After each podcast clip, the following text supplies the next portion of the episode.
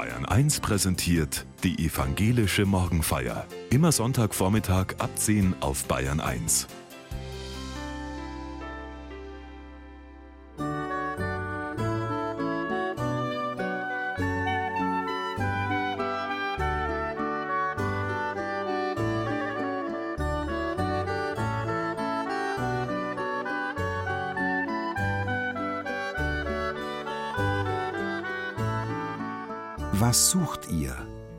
fragt Jesus zwei Menschen, die ihm nachfolgen. Und verheißt ihnen, ihr werdet den Himmel offen sehen. Was suche ich? Ganz persönlich. Was würde ich Jesus antworten? Das fragt Pfarrer Hans Christian Klei aus Landshut in der evangelischen Morgenfeier.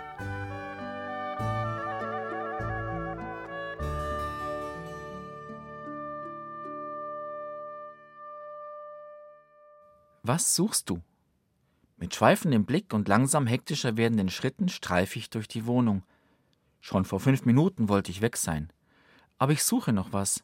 Die Brille, die Schlüssel oder meinen Geldbeutel. Es sind immer die gleichen wichtigen Dinge, die ich suche. Eigentlich sollten sie ihren festen Platz haben. Dort werden sie abgelegt, dort kann ich sie jederzeit finden. Ganz einfach. Aber nun ich bin zwar kein totaler Chaot, aber manchmal lege ich die Dinge eben doch nicht auf das weiße Kästchen bei der Türe. Bei Schlüsseln, Geldbeutel oder Brillen ist die Suche aber meist recht bald beendet. Irgendwo habe ich sie schon und normalerweise finde ich sie auch noch rechtzeitig. Das Suchen nach Sachen ist lästig, aber meistens dann doch eine lösbare Aufgabe. Ganz anders ist es bei der Suche nach etwas, das weniger greifbar ist, zum Beispiel nach Glück? Wo findet man Glück und was ist Glück eigentlich?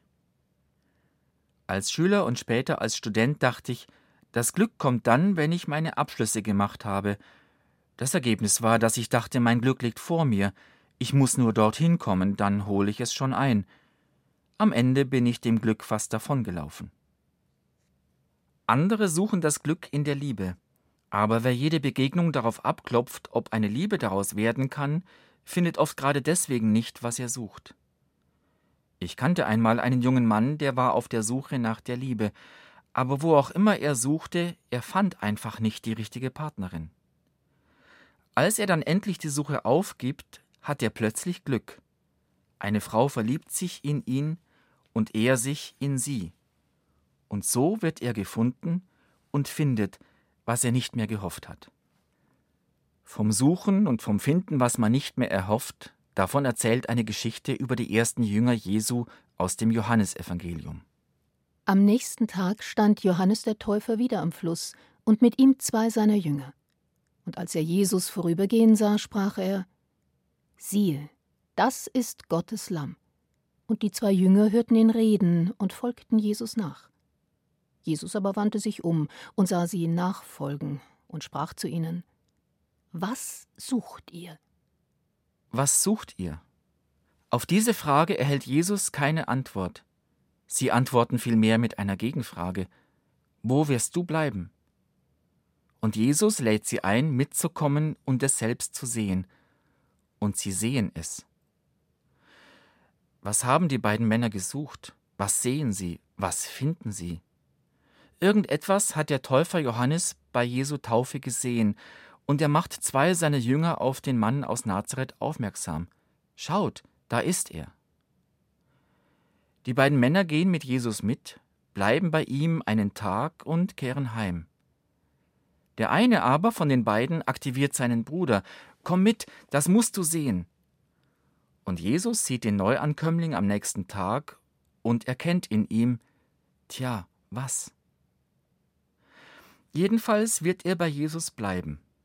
Es folgen weitere Menschen, die von Jesus gefunden werden oder die Jesus finden, so als würde ein Magnet durch einen Haufen Kehricht gezogen, in dem einige kleine Nägel verborgen sind. Da wirkt eine unsichtbare, aber starke Kraft zwischen den ersten Jüngern und Jesus, eine Anziehung, die fast etwas Zwingendes zu haben scheint. Am Ende hat Jesus einige Jünger, und die Jünger haben Jesus gefunden. Suchen und aufhören zu suchen, Finden und gefunden werden gehen ineinander über, verschwimmen, werden unscharf. Was sucht ihr?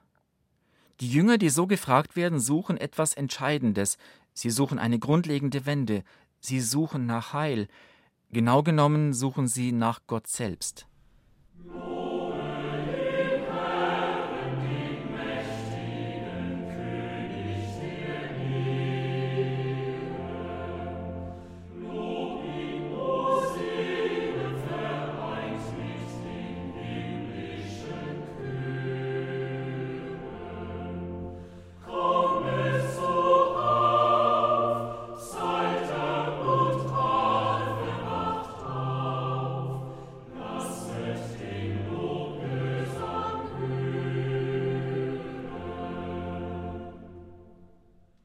Gott suchen und finden oder von Gott gefunden werden, ich halte das ehrlich gesagt für ziemlich unberechenbar.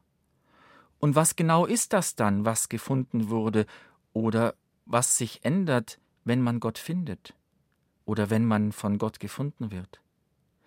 Ich selbst habe eine intensive Zeit der Suche nach Gott erlebt. Das war am Anfang meiner Zeit als Pfarrer. Ich habe studiert, habe gelernt, wie man biblische Texte auslegt, habe vielen klugen Menschen mein Ohr geliehen und auch wirklich viel gelernt und verstanden, und trotzdem blieb da ein Gefühl der Unsicherheit. Was kann ich eigentlich wirklich aus eigener Anschauung sagen? Gleichzeitig spüre ich in den Bibeltexten eine Unmittelbarkeit des Erlebens, die mich neidisch macht. Diese Menschen, die das damals geschrieben haben, die haben Gott gefunden oder soll ich sagen, Gott hat sie gefunden? Es ist jedenfalls klar, dass zwischen den Texten der Bibel und meinen Texten nicht nur die Jahrtausende stehen, sondern etwas anderes, was viel wichtiger ist. Diese Menschen dort in der Bibel reden von was, was sie selbst erlebt haben. Ich habe ein Erbe, das mir anvertraut ist, aber keinen eigenen Schatz, den ich mir selbst erworben hätte. Mit diesem Gedanken mache ich mich also auf die Suche nach Gott. Ein Meditationslehrer weist mir den Weg, Texte der Mystiker des Mittelalters ermutigen mich, und sie tun es bis heute. Die Suche nach Gott ist möglich, und sie ist sinnvoll, aber sie ist kein planbares Unternehmen. Es gibt keine Reiseroute, letztendlich ist es so wie auf der Suche nach der Liebe. Erst werde ich beginnen zu suchen, dann aber muss ich damit aufhören zu suchen, das ist viel schwieriger. Und dann geschieht vielleicht Gott. Man möchte darüber reden, aber wie fasst man das in Worte?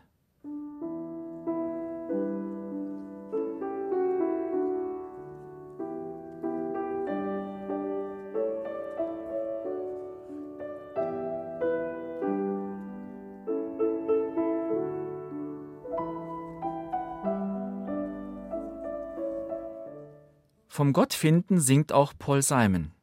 Ich denke, einige von Ihnen kennen diesen Musiker als eine Hälfte von Simon und Garfunkel. Paul Simon ist in seinen frühen 80ern, schon vor fünf Jahren hat er offiziell seine Karriere beendet, aber jetzt hat er ein Album veröffentlicht. Es ist verbunden mit einer eigenartigen Geschichte. Paul Simon hatte vor vier Jahren einen Traum, und in diesem Traum hört er, du arbeitest an einem Stück, das heißt Seven Psalms, sieben Psalmen. Simon hat keine Ahnung, was das bedeutet, aber er notiert den Traum, er hält ihn für wichtig. In der folgenden Zeit kommen Stück für Stück weitere Träume zu ihm, zwischen drei und fünf Uhr in der Früh, und Simon steht auf und hält auf Zetteln fest, was ihm da durch den Kopf geht. Herausgekommen ist Musik, die wie ein Traumgespinst wirkt. Die Musik ist einfach, man hört Simons Stimme, die immer noch hell und klar ist, manchmal aber auch zerbrechlich. Dazu seine Gitarre und im Hintergrund allerlei Instrumente, weitere Stimmen, auch seine Frau, eine Sängerin. Das ganze Album ist ein Stück, eine gute halbe Stunde, in sieben Sätzen, sieben Psalmen. Noch mehr als die Musik berühren mich die Texte von Paul Simon. Sie bleiben in der Schwebe, stellen Fragen, Da ist nichts Festes, keine stabile Glaubensüberzeugung. Es ist ein tastendes Suchen, ja, eine gewisse Unsicherheit darüber, was er gefunden hat oder was ihn da gefunden hat. Als tragendes Element ist den verschiedenen Stücken eine Musik zwischengeschaltet, so wie ein Refrain vielleicht oder wie eine Rückbindung an den Ausgangspunkt. Das Stück heißt The Lord, der Herr. Der Herr ist eine kleine Rauchwolke, die verschwindet, wenn der Wind weht. Der Herr ist mein persönlicher Scherz, mein Spiegelbild im Fenster. Ich habe über unsere unruhige Natur nachgedacht, unser Segen und unser Fluch. Sind wir alle nur Versuch und Irrtum? Eins von einer Milliarde im Universum? Der Herr ist mein Tontechniker, der Herr ist mein Plattenproduzent, der Herr ist die Musik, die ich höre, tief im Tal, schwer zu fassen. The Lord is a puff of smoke that disappears when the winds blow. The Lord is my personal joke. my reflection in the window. I've been thinking about our tribal nature, our benediction and our curse. Are we all just trial and error? One of a billion in the universe. True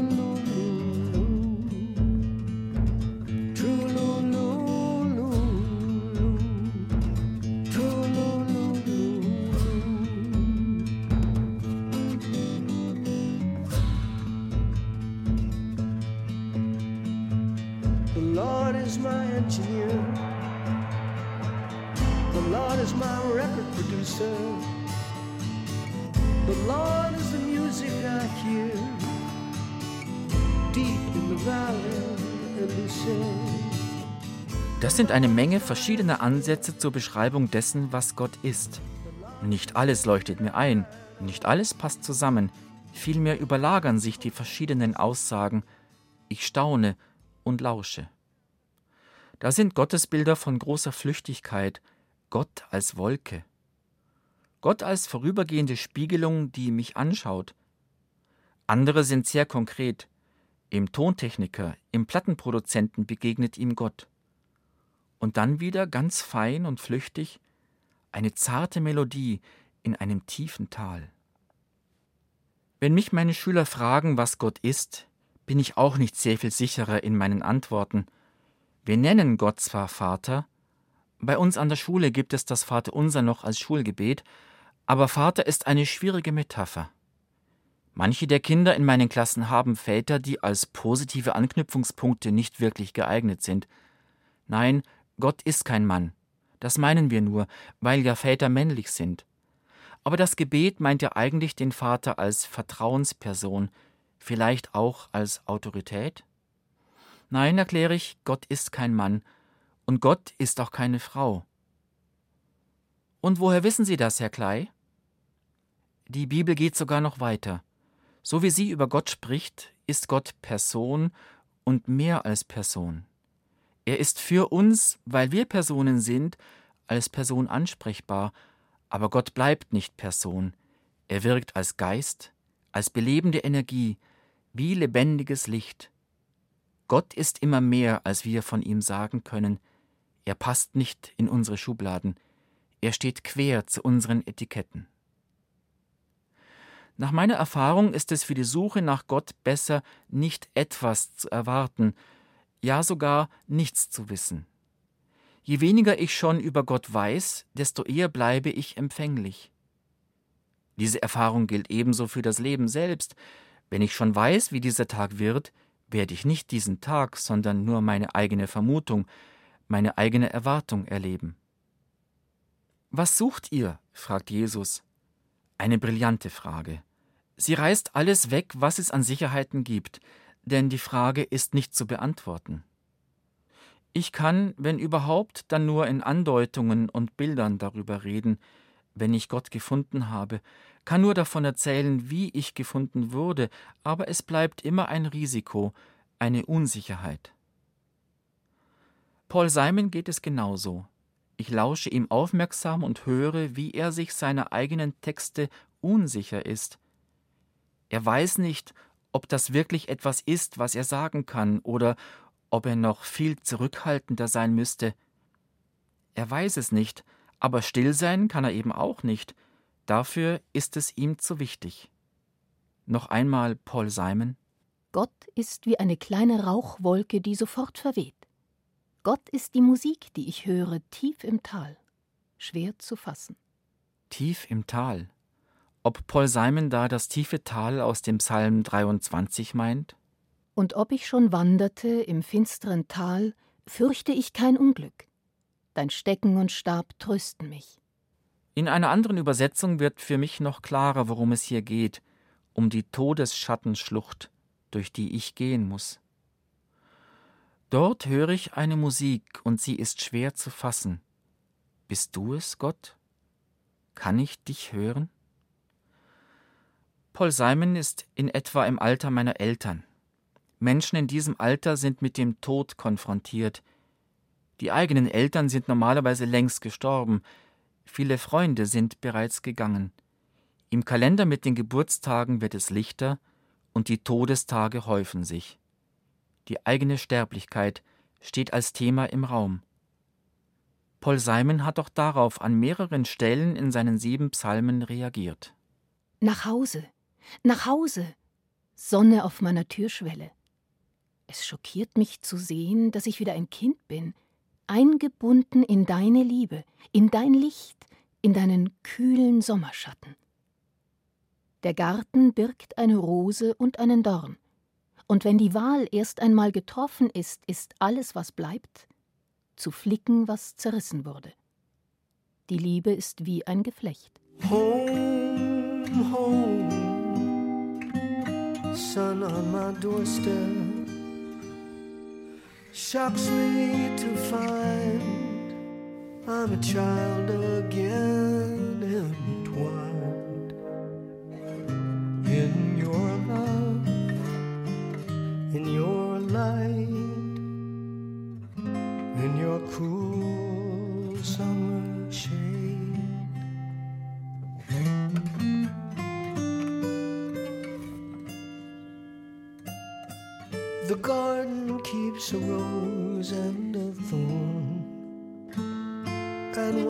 choice is made. all that's left is mending what was torn. Love is like a braid.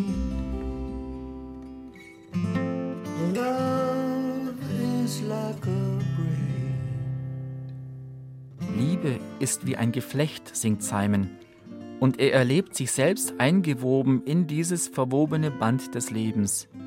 Er empfängt diese Liebe, wie ein Kind die Liebe seiner Eltern empfängt, und er erlebt gegen Ende seines Lebens, dass er dieses Geflecht des Lebens oft schon zerrissen hat. Flicken, was zerrissen ist, das bleibt als eine letzte Aufgabe.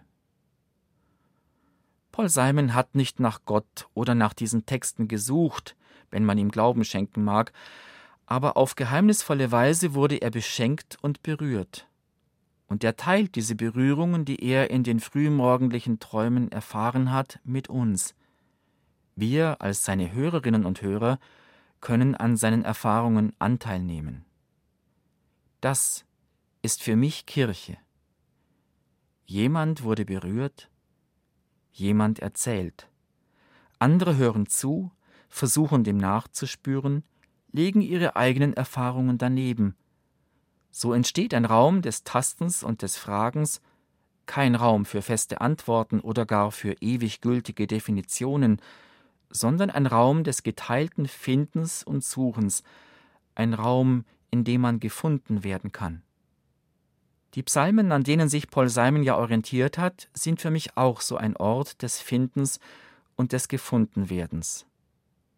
Eine meiner tiefen Erfahrungen mit den Psalmen war in einer Kirche auf einer Insel weit in der Nordsee. Die Pfarrerin las Verse aus dem Psalm 139. Von allen Seiten umgibst du mich und hältst deine Hand über mir. Diese Erkenntnis ist mir zu wunderbar und zu hoch. Ich kann sie nicht begreifen. Nähme ich Flügel der Morgenröte und bliebe am äußersten Meer, so würde auch dort deine Hand mich führen und deine Rechte mich halten. Spräche ich, Finsternis möge mich decken und Nacht statt Licht um mich sein, so wäre auch Finsternis nicht finster bei dir, und die Nacht leuchtete wie der Tag. Finsternis ist wie das Licht. Die Beterin staunt. Gott ist immer um mich. Ich bin in ihn eingeflochten. Diese Erkenntnis ist mir so wunderbar. Diese Erfahrung steht fast wie ein Fazit vorneweg.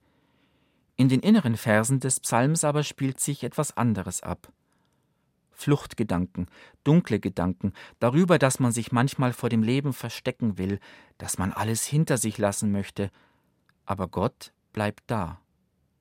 Nicht als ein Verfolger, nicht als strenger Beobachter, sondern als freundlich leitende Hand, als treue Begleitung, als Licht, das die Finsternis verwandelt. Die Nacht leuchtet wie der Tag, Finsternis ist wie das Licht. Ich spüre in diesem Text, dass die Beterin wirklich nicht mehr ein noch aus weiß, dass sie versucht, sich vor dem Leben zu verbergen. Wer weiß, was ihr geschehen ist. Und dann träumt sie sich davon. Sie träumt, sie würde zum Morgenrot fliegen, an den östlichen Rand der Welt, mit rötlichen Federwolken sich aufschwingen und weit, weit weg, alles hinter sich lassen. Und wie sie so davon träumt, wird sie erfasst von einem tiefen Trost, Gott, in der Finsternis, Licht. Und wie ich den Text in der Kirche höre, erfasst es auch mich. Gott, in der Finsternis, Licht. Die alten Worte, vor tausenden von Jahren notiert, sie beschreiben mein Leben. Die zeitliche Kluft zwischen damals und heute, sie ist verschwunden. In mir eine tiefe Freude. Ja, Gott, Geborgenheit.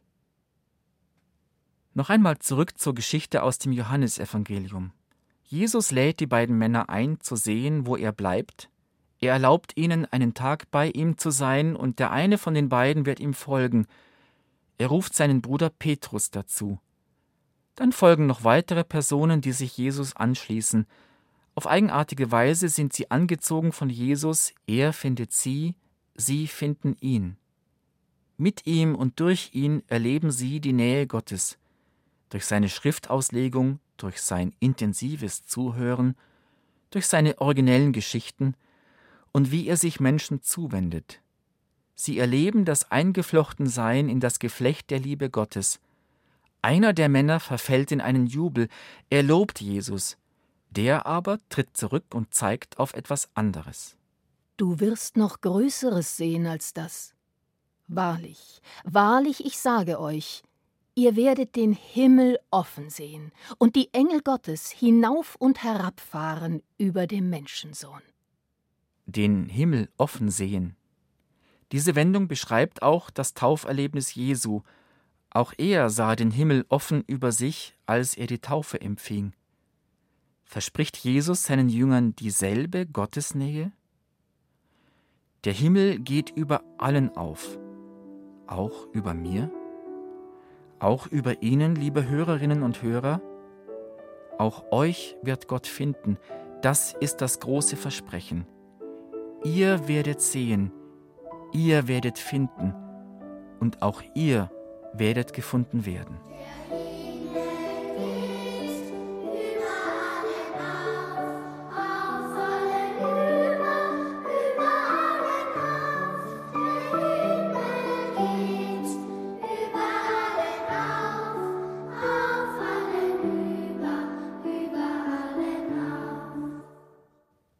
Vater unser im Himmel, geheiligt werde dein Name, dein Reich komme, dein Wille geschehe wie im Himmel so auf Erden. Unser tägliches Brot gib uns heute und vergib uns unsere Schuld, wie auch wir vergeben unseren Schuldigern. Und führe uns nicht in Versuchung, sondern erlöse uns von dem Bösen. Denn dein ist das Reich und die Kraft und die Herrlichkeit in Ewigkeit. Amen. Der Herr segne dich und behüte dich. Der Herr lasse leuchten sein Angesicht über dir und sei dir gnädig. Der Herr erhebe sein Angesicht auf dich und gebe dir Frieden.